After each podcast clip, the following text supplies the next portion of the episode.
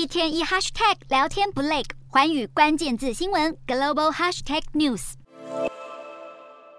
曾经的加密货币之王班克曼·弗瑞德，如今宛如阶下囚，在加密资产交易所 FTX 申请破产后，身为创办人的他被控犯下美国史上最大的金融诈骗案之一。尽管反抗了一会儿，但班克曼·弗瑞德传出最后还是愿意接受引渡回美国受审，只是有个要求，那就是希望先阅读美国联邦检察官上周向纽约曼哈顿联邦法院所提交的起诉书，也希望这周稍晚再次出庭。这尚未止息的风波，也让币圈风暴持续呼啸。几天前才发布宣传片，请大家摒除杂音，继续支持加密货币的 Coinbase，股价从十一月触及近期高点以来，到现在已经暴跌近百分之九十，市值甚至低于因迷因而问世的狗狗币。加密货币和整体市况低迷，不少投资人将代币撤离交易所，甚至撤出加密资产，让 Coinbase 受到严重冲击。别说企业愁云惨雾，渴望成为数位货币之都的美国迈阿密也回归现实。迈阿密市政府原本打算用迈阿密币取代税收，充当政府资金，没想到加密币寒冬来袭，FTX 灾难引爆，加密币之都暂时踩刹车。